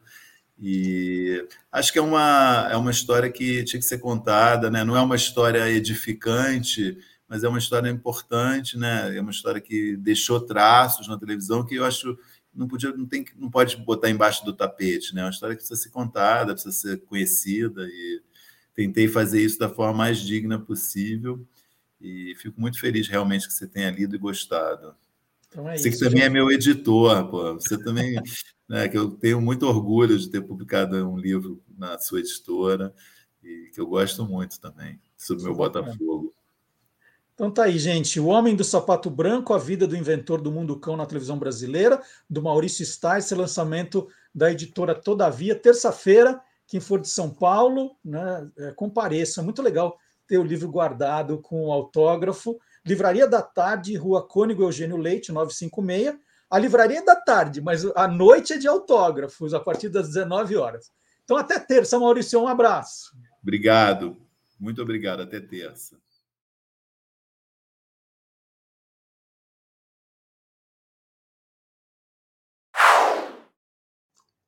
Bom, e agora deixa eu falar um pouquinho das redes sociais do Guia dos Curiosos. Né? Nós estamos no Facebook, no Twitter, no Instagram e no TikTok. No Instagram, no TikTok e também um pouquinho no YouTube, nós trazemos toda semana vídeos novos, vídeos pequenos, de, uma, de um minuto, um minuto e quinze mais ou menos ali, com alguma curiosidade, que pode ser sobre uma marca famosa, pode ser sobre uma efeméride, pode ser sobre uma expressão da língua portuguesa. Então, tem sempre alguma novidade. Essa semana, por exemplo, qual foi o destaque? Qual foi aquela que mais teve gente compartilhando, curtindo, comentando? Foi a história da logomarca da NBA. Né? Aquele jogador ali. Né? Quem é aquele jogador da, da NBA? Então, vou responder essa pergunta agora. Vamos ver? Quem é o jogador que tem a sua silhueta estampada no símbolo da NBA, National Basketball Association, a liga profissional de basquete dos Estados Unidos. Uma foto do jogador Jerry West, que atuou pelo time do Los Angeles Lakers entre 1960 e 1974, foi usada como modelo.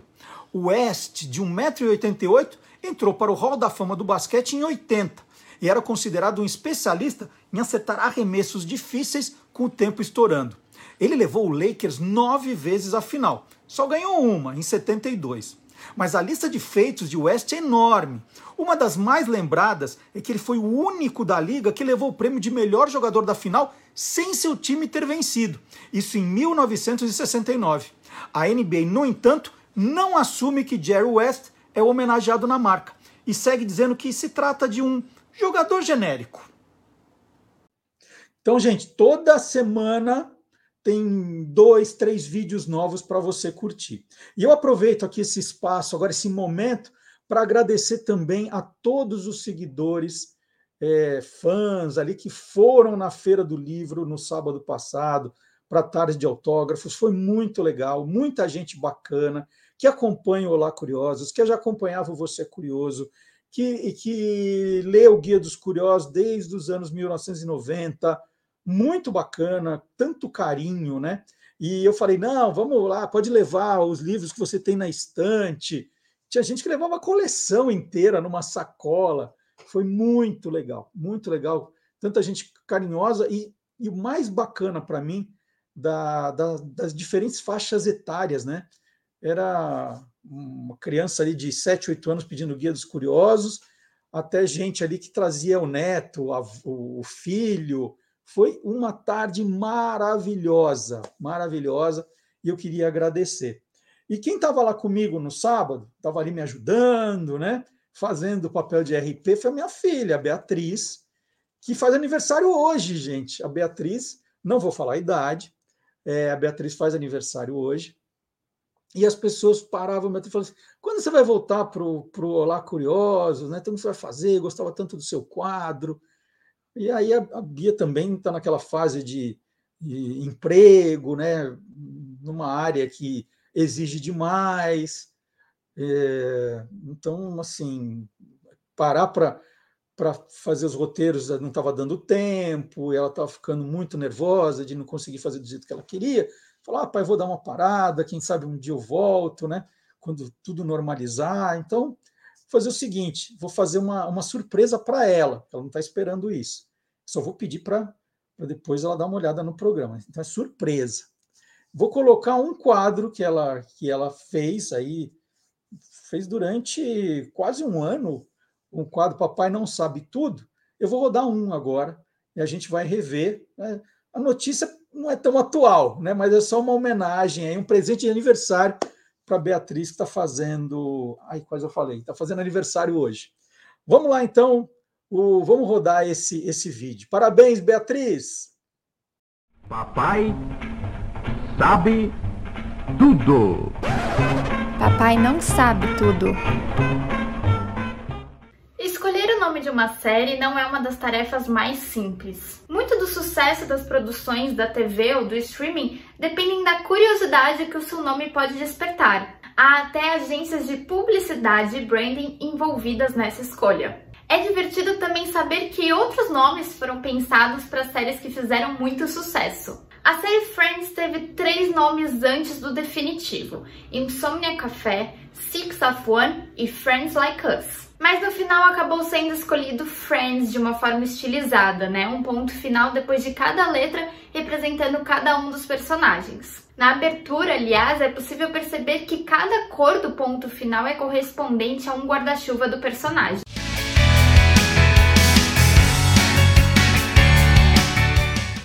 Chegar à Netflix, Stranger Things quase se chamou Montauk. Que coisa mais estranha, né? É que a primeira ideia dos irmãos Duffer, criadores da série, é que a história se passasse nessa região de apenas 4 mil habitantes no estado de Nova York. Não na cidade de Nova York, mas no estado com o mesmo nome.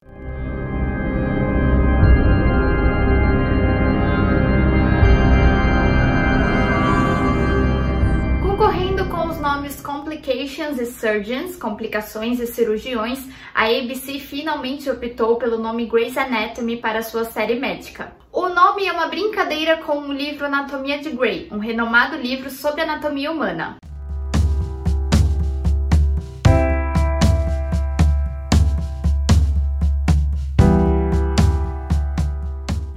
This Is Us, Estes Somos Nós, poderia ser chamado 36.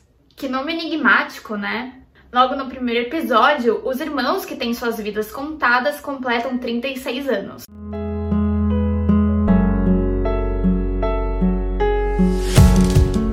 No site do Guia dos Curiosos você vai encontrar outros exemplos.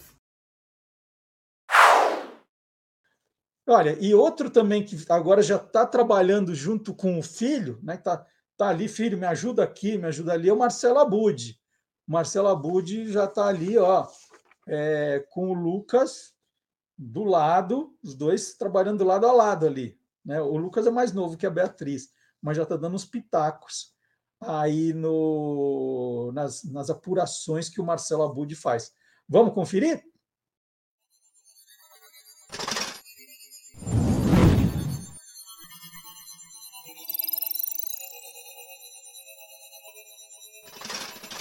Hoje pode. Com Marcelo Abude. Bom dia, Marcelo Abude. Bom dia, boa tarde, boa noite, madrugada, a hora que for, curtindo aqui as curiosidades e hoje curiosidades futebolísticas. Então vou começar fazendo uma pergunta. Para que time você está torcendo esta semana? Porque desde que eu te conheço, você já foi corintiano, São Paulino, palmeirense, torcedor da Portuguesa, do Mojimirim. É, Para que time você torce? Acho que português eu sempre sou, viu? a portuguesa continua sendo o segundo clube. Não, falando sério, é... eu estou entre São Paulo e Palmeiras, Marcelo Duarte. Na verdade, só resumidamente, né, para quem ainda não conhece essa história, eu nasci corintiano por causa do meu pai. Em 77, quando o Corinthians foi campeão, eu olhei para a televisão e falei: tenho que torcer para outro time, porque esse já foi campeão. Virei São Paulino, vi o São Paulo tricampeão mundial, tudo tal. E agora, com o filho adolescente, eu estou muito, digamos assim, mexido com essa coisa, porque eu nunca fui um apaixonado por futebol em si. Eu sou apaixonado pelo ambiente do futebol pelo show do futebol e mais do que isso, pela transmissão. Então, na hora que eu vejo o Palmeiras dando show e tudo mais, eu tenho ido ao estádio muitas vezes, fui ver até o Palmeiras no Morumbi, e aí eu acabo ficando meio dividido aqui. Enfim, é isso. Mas que história louca! O Corinthians é campeão, ele desiste. Aí o São Paulo é campeão, ele fica. O Palmeiras é campeão, ele fica. Mas vamos lá, então, já, já que você é palmeirense no momento, você tem ouvido podcasts sobre o Palmeiras? Então, para ficar perto do Lucas, eu tenho que respirar Palmeiras, porque o Lucas decidiu que quer ser jornalista, fazer jornalismo esportivo e assim, não é só Palmeiras, ele acompanha tudo. Eu conheço um cara que me inspirou muito a deixar ele gostar de futebol. Não sei quem é, mas um cara que disse que começou a curtir curiosidades, a conhecer outras culturas, tudo por causa do futebol. Então, eu incentivei muito o Lucas nesse caminho, ele está seguindo.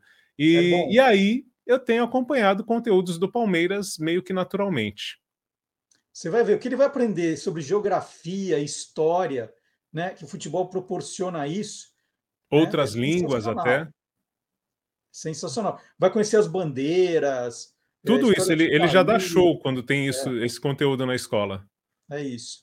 É isso mesmo. É, então vai lá. O, tem alguma dica de podcast para nós palmeirenses? Quer dizer, para vocês palmeirenses? Olha só, hein? A minha filha, a minha filha do meio é palmeirense agora. Ih, rapaz. Eu tenho, é, a primeira ó, coisa... mais velho, o mais velho que... é São Paulino, a do meio é palmeirense, e o mais novo que se salvou é corintiano. Então aqui em casa entra tudo que é podcast. Pode falar do Palmeiras. É isso aí. Bom, primeira coisa assim, eu aprendi uma palavra nova por causa do Palmeiras, né? Que é o endeca campeão. O que é endeca campeão, Marcelo Duarte? Você corintiano não deve saber.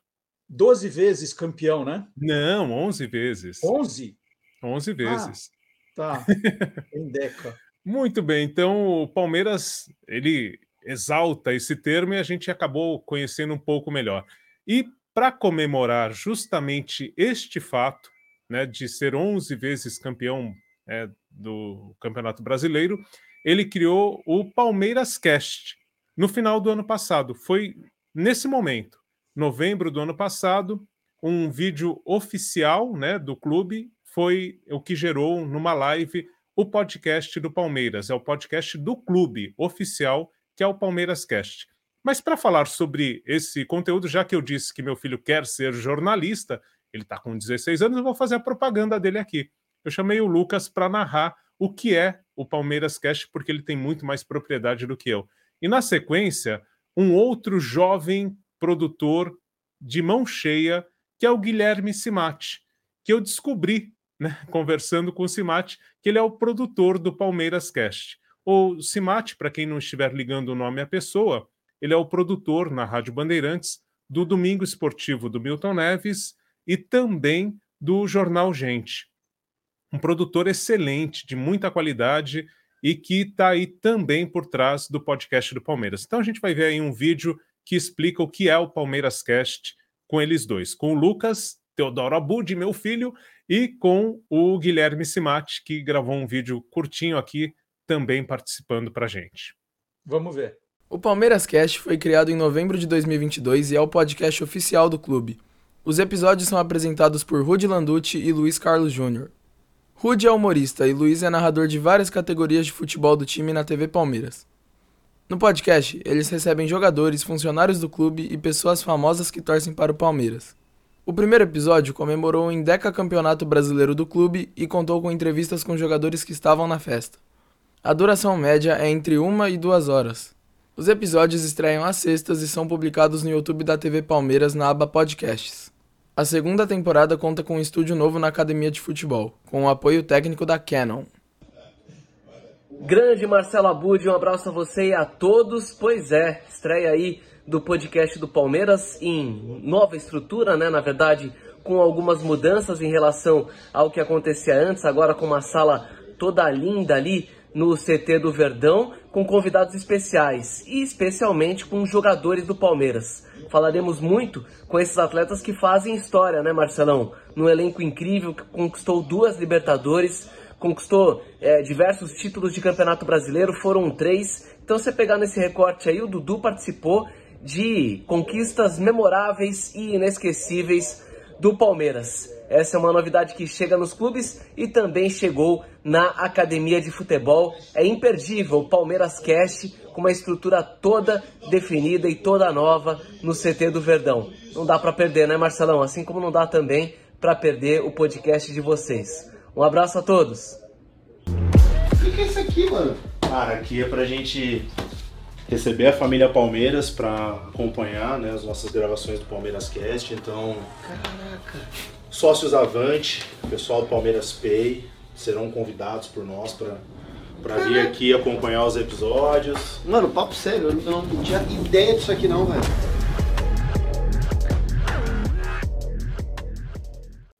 Bom, o Lucas já está contratado praticamente. Depois dessa apresentação, está contratado.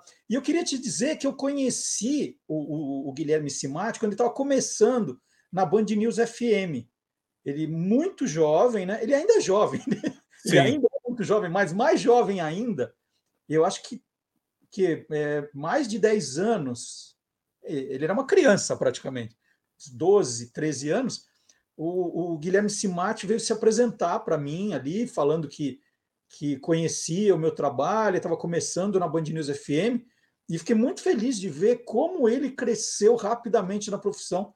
Um, um, um garoto, né?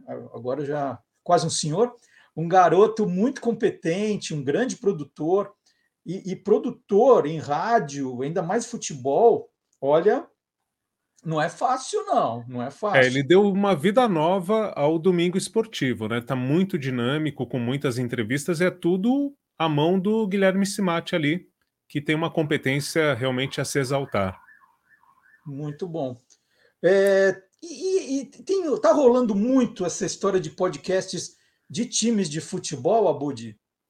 Pois é, é, se a gente pesquisar, vai encontrar de qualquer clube. Eu não, não, não tem um que eu não tenha pesquisado que não tenha um podcast. Só que 90% desses podcasts são feitos por torcedores, às vezes por uma torcida organizada. Né? O Corinthians mesmo tem o Meu Timão, que é um canal não só de podcast, é um canal de muito conteúdo, né? que participa das entrevistas coletivas, é aguerrido ali, não é um jornalismo é, panfletário, né? Então é muito elogiado por isso, mas todos os clubes têm aí as suas vertentes da comunicação, né? A questão do Palmeiras é que a, a, qualidade com esse estúdio novo é ímpar, né? A gente não tem, eu acho que vai inspirar outros a correrem atrás também. Olha, dos oito grandes clubes do Rio e do São Paulo e de São Paulo, eu pesquisei com meu filho e assim os que tem atualmente que estão funcionando, tá? O Fluminense tem um podcast oficial. O Vasco também tem um podcast oficial. O Santos tem o Santos Cast também, que está é, em atividade. Não é tão regular quanto o do Palmeiras, porque o do Palmeiras toda semana tem um episódio novo, né? Eles conseguem manter a qualidade, os entrevistados e tudo mais. Esses outros não são tão assíduos quanto o do Palmeiras, mas estão ativos. Do Fluminense, do Vasco e do Santos. E da portuguesa. O LusaCast tá aí com tudo, tá? A maior parte deles a gente encontra no YouTube, Marcelo Duarte. Eles são videocasts, né? E, e usam o YouTube como plataforma, acho que até para monetizar, enfim, porque dá muita audiência, e então eles têm os canais lá. A maior parte, do jeito que a gente já comentou aqui, vai lá no YouTube, tem a aba podcasts, e você encontra esses canais da Lusa, do Santos, do Vasco, do Fluminense, ou no site oficial desses clubes. Agora sim. Que... Pode falar. Só, só, completando, o Esporte Clube Internacional tem também um podcast, mas é uma é um recorte de conteúdos da Rádio Colorado. Então tem a narração de um gol, tem é, um comentário, enfim, episódios curtos que, ok, é interessante, né? Para quem torce para o clube, e é diferente. E você encontra em áudio o Esporte Clube Internacional. Do São Paulo tem um conteúdo muito bacana, que são os 90 anos em três cores. Foi feito em 2020 e está no site oficial do, do São Paulo e no Spotify também. Então, é uma série né, que conta ali os 90 anos do clube, é, que foi feita em 2020. O Corinthians já teve o Timão Cast até 2018. Não está ativo. E o Cruzeiro já teve o seu podcast oficial em 2020, poucos episódios, falou até de futebol feminino, né? Mas são poucos episódios e não teve continuidade. E só para fechar esse balanço, o Globo Esporte faz, né, o GE faz o podcast de todos os clubes grandes, de todos os as, os grandes centros do Brasil, né? Então eles têm lá os podcasts dedicados a cada clube. Mas aí é de uma empresa de mídia que sabe se apropriar bem desses conteúdos e, e se aproveitar da audiência que o futebol dá. Né? Mas oficial mesmo, o do Palmeiras é um grande destaque. Fluminense, Vasco e Santos estão muito ativos e o LusaCast também, para quem é torcedor da, da portuguesa, vale muito conferir. Bom, se o Corinthians não tem nem time, vou querer que ele tenha podcast, né? Fala assim, Marcelo Duarte. não tem time, vai querer ter podcast, né? Tudo bem. Abud, gostei, hein? Gostei. Vou, vou avisar minha filha, Beatriz, para ela. Ela já deve saber que agora ela está é, é, é, é, a maior torcedora do Palmeiras que eu, que eu já vi. Agora vai em jogo, assiste resenha, sabe tudo, canta o hino, tem camisa, tá uma loucura. Vou, vou dar dica do Palmeiras Cast para ela. E a gente conversa semana que vem, tá bom, Abudi? Maravilha. Até lá. E chegou agora a hora do professor Fábio Dias. O professor Fábio Dias é autor do livro Dingo é a alma do negócio. O profe... agora, hoje o programa vai mexer com a memória afetiva de muita gente, tenho certeza. Vamos, vamos, vamos acompanhar? Vamos acompanhar? Vamos acompanhar essa conversa.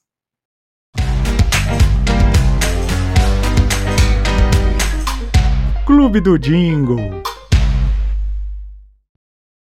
Bom dia, Fábio. Bom dia, Marcelo. Tudo certo? Tudo bom. Qual será o tema de hoje? Vamos lá. Qual o produto? O que, o que você reservou para a gente? Hoje a gente vai falar de Fanta. Mas não é só a Fanta, assim. A Fanta muito bem acompanhada. A Fanta com os personagens da Disney. Olha só. Quando você lembra isso? disso? Isso, esse, é, o, que gente, o que a gente vai ver hoje é de 1985. Mas eu confesso a você que eu lembrava do jingle mas não lembrava que os comerciais tinham os personagens da Disney. Aí, quando eu revi o comercial, falei, puxa, é mesmo, eles fizeram várias campanhas de Fanta com Disney. E eu lembrei de uma coisa ainda mais antiga, que na década de 1970, as tampinhas de Coca-Cola e de Fanta vinham com os personagens Disney estampados na parte interna, não na parte externa, na parte interna. Aí você tirava aquela borrachinha e fazia uma espécie de bingo que vinha nas revistinhas da Disney, da editora Abril. Você lembra disso? Era o Bingola. Então, agora que você falou, eu, eu, tô, eu tô lembrando que eram muitos personagens, né? E era muito comum a gente. Você, você lembrou de uma coisa tão legal que as tampinhas vinham mesmo. Eu não sei se era exatamente uma borrachinha, mas era um, uma película plástica, né? Que a gente isso, levantava. Isso.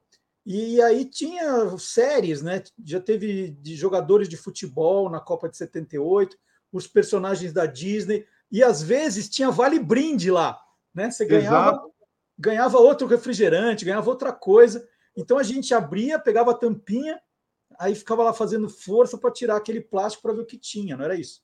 É, e aquele plástico, ele, o plástico era o responsável pela vedação, né? Para o refrigerante não virar. E aí, eu não sei se você lembra também, houve várias campanhas de Coca que se juntava, por exemplo, 15 tampinhas é, de Coca-Cola e trocava por um bonequinho. A Copa de 82, isso, um bonequinho que chutava a bola. Sim. Ou então trocava por um. É, 15 tampinhas mais um valor em dinheiro e trocava pelo ioiô da Coca, mini garrafinhas, e vinha tudo uhum. estampado. Eu me lembro que na época do ioiô, vinham assim aquelas jogadas do ioiô representadas ali na tampinha. Você tirava o, a, o plástico para tentar aprender a fazer aquilo. Nunca dava certo mas para tentar aprender a fazer aquilo. E, e, é curioso também que quando você diz que a Fanta usava personagens da Disney, é, é que era um refrigerante muito voltado para criança, né? E Sim. hoje tem um reposicionamento da Fanta querendo pegar um público mais adolescente, né, jovem, já não é tão criancinha. A Disney não se encaixa mais, né? É verdade. E até mesmo o adulto, jovem adulto, o adulto meio que saudosista da infância que tomava Fanta. Então, esse reposicionamento de público é bastante claro, e não tem mais essa de utilizar personagem infantil, ainda mais da Disney, né? E, e, assim, uma curiosidade que eu notei nesse comercial, depois que eu vi que, era, que tinha os personagens ali, eu fui dar uma pesquisada, ele é uma campanha mundial. Então, esse jingle não foi criado aqui no Brasil. Eu vi, inclusive, a versão que a gente vai ver é de 30, né? De 30 segundos. Mas eu vi uma versão desse comercial de um minuto é, espanhola. Exatamente a mesma animação, só que cantada em espanhol, né? E com o, os textos, né? Impressos em espanhol no palco e tal, como vocês vão ver. Mas é mais ou menos assim, a base é o mesmo jingle. Eu não consegui achar a versão americana, mas certamente tinha, porque era tudo produzido pela matriz, né? Americana, e depois aqui no Brasil a gente chamava de tropicalizava o comercial, né? E aí cada país tinha a sua adaptação. E eu não lembrava mesmo que esses personagens estavam ali, mas é bem legal. Inclusive, tem uma curiosidade: os personagens vão dançando e vão participando, tem umas piadinhas assim no palco, e no final o Pateta fazendo um moonwalk do Michael Jackson no, no, no palco. É muito engraçado, é muito engraçado, é bem legal. É de 85, né? Então o Michael Jackson estava em alta ali nos anos 80, né? Então, tudo, tudo todinho em animação, né? Não é que é uma mistura. Não, não, é, é, é, fundido, é fundido live action com animação. Tem os atores e a, e a animação Disney em cima. Eu não, assim, não, não vou afirmar que foi um dos primeiros, que certamente houve outros comerciais assim. Mas eu não me recordo de muita coisa naquela época com essa mistura, né? Então, é, é, é assim, tecnologicamente até era uma coisa moderna, né? Muito legal. Mais alguma coisa da ficha tal? Vamos, vamos ver o comercial. Eu, infelizmente, não tenho a ficha porque foi feito pela matriz, né? Possivelmente a agência que eu, eu creio que era a Macan Erickson naquela época aqui no Brasil, que é, cuidava da conta da Coca né, e das outras marcas, é que tenha é, é, adaptado a letra. Mas, infelizmente, não sei quem foi a produtora, nem especificamente o profissional que adaptou.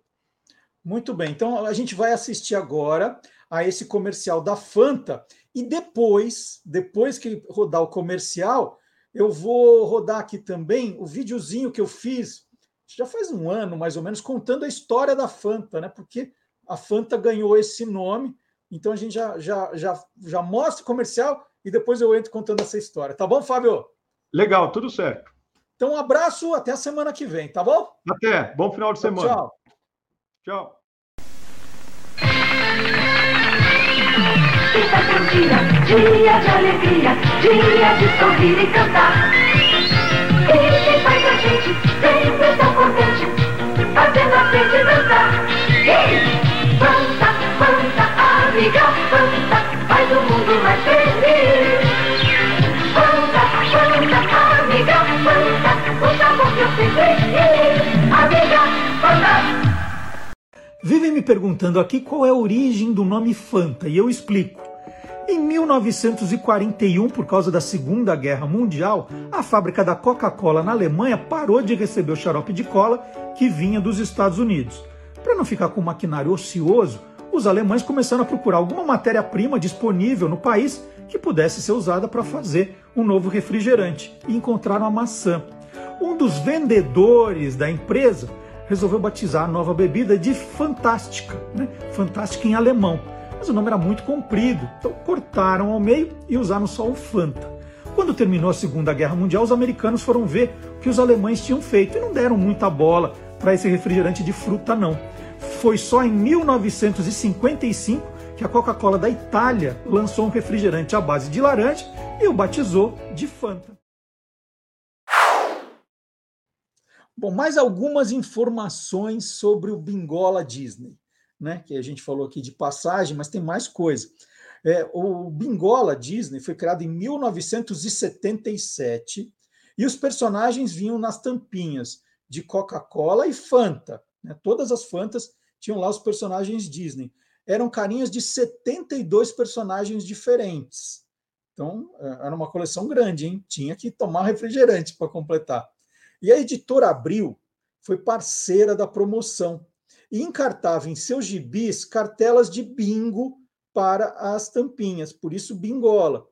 Então, a, a, a gente guardava né, as tampinhas, elas eram todas numeradas, tinha um personagem e um número, e aí nas cartelas assim, é, Pateta, número 5, aí você marcava lá com o seu feijãozinho o, o, Pateta. Então a gente brincava de bingo com os personagens Disney e as tampinhas. É, eram 32 cartelas diferentes que foram encartadas nas revistas da editora Abril. 72 tampinhas, 32 cartelas. No ano seguinte, falei de 77, 78, a Abril lançou também um álbum para quem quisesse guardar as tampinhas como colecionável. Então você não queria brincar de bingo, mas você queria guardar as tampinhas.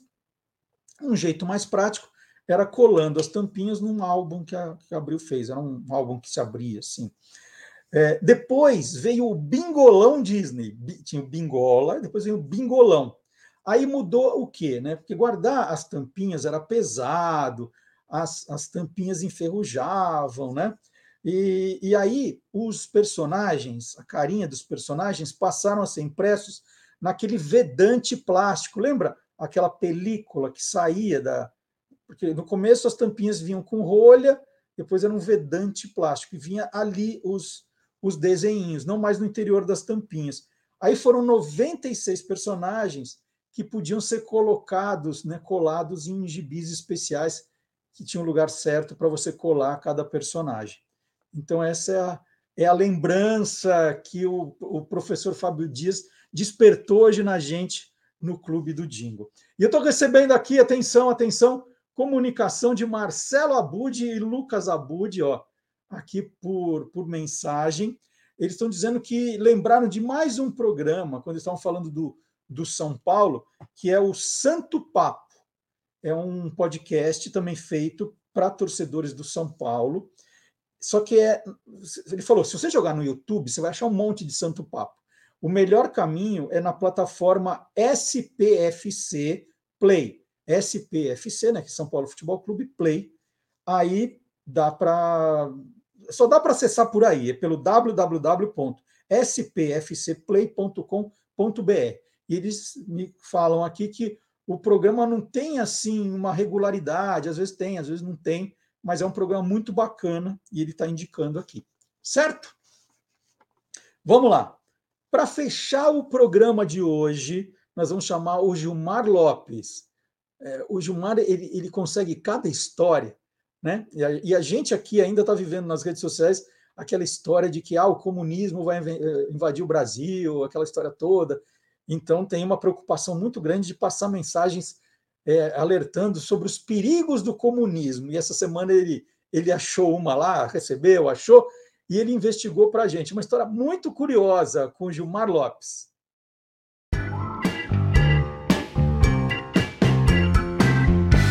verdadeiro ou farsa? É verdade que essas fotos aí de prateleiras falsas foram tiradas em um supermercado num país comunista? Pois é, essas imagens apareceram há poucos dias nas redes sociais e mostram umas prateleiras vazias em um supermercado, mas o governo teria feito fotos falsas e colocado na frente das gôndolas para dar a impressão que o mercado está cheio de produtos. É claro que um montão de gente entrou em contato querendo saber: será que essa história é real, hein? Será que isso é verdadeiro ou farsa? Farsa! As imagens são reais, mas elas não foram tiradas em um mercado lá num país comunista. Procurando no Google por palavras-chave como supermercado, comunista, prateleira, vazia, em português e em inglês, eu acabei descobrindo que essas fotos foram tiradas no supermercado Kroger, que fica lá em Ohio, nos Estados Unidos. Essas imagens foram feitas pelo fotógrafo Dan Keck enquanto estava em reforma esse supermercado. Essas fotos aí, tampando a prateleira, servem apenas para que os repositores saibam quais produtos colocar em cada gôndola. E não tem nada a ver com enganar o povo, não. É importante dizer que essa história já circulou na internet em 2021 e naquela época já foi desmentida. Então, amiguinhos curiosos, essas fotos aí que mostram prateleiras sendo disfarçadas de cheias nos supermercados foram tiradas nos Estados Unidos durante uma reforma de supermercado. Essas fotos, na verdade, servem para ajudar aos repositores quais produtos serão colocados em cada gôndola. E aí, você quer saber se o que está rolando na internet é verdadeiro ou farsa? Então entra lá no www.e-farsas.com. Depois que eu vi isso aí, eu falei assim, será que eles vão acreditar que a minha estante é verdadeira? Que não é, ó, ó, gente, é livro de verdade aqui na minha estante. Eu tô, tô pegando os livros na estante que tem atrás. Vocês vão pensar que é ilustração. Não, ó, tudo de verdade, ó. Tá? Caneca de verdade, ó, tudo, é tudo de verdade, viu, gente? É. bela história, bela história. E nós chegamos ao final, assim, de mais um Olá Curiosos e aquele meu pedido final. Por favor, por favor, não vão embora sem deixar o seu joinha, né? Ou se você está no, no Facebook, dá uma curtida, compartilha, avisa os amigos. Não, é, não custa nada, né? Só avisar, falar, olha, dá, dá uma olhadinha nesse programa aqui, veja que, que legal, né? Se você não quiser assistir o programa inteiro, depois tem os cortes do programa divididos por colunistas. Nós temos aí um arquivo espetacular com dois mil vídeos de diferentes temas, diferentes assuntos. Tem música, tem cultura nerd, fala sobre livros, animais, verdadeira ou farsa. Jingle, então, uma loucura que tem. Então, né, acompanhe o nosso programa, compartilhe e divulgue, que na semana que vem a gente está aqui. Um abraço, tchau, gente!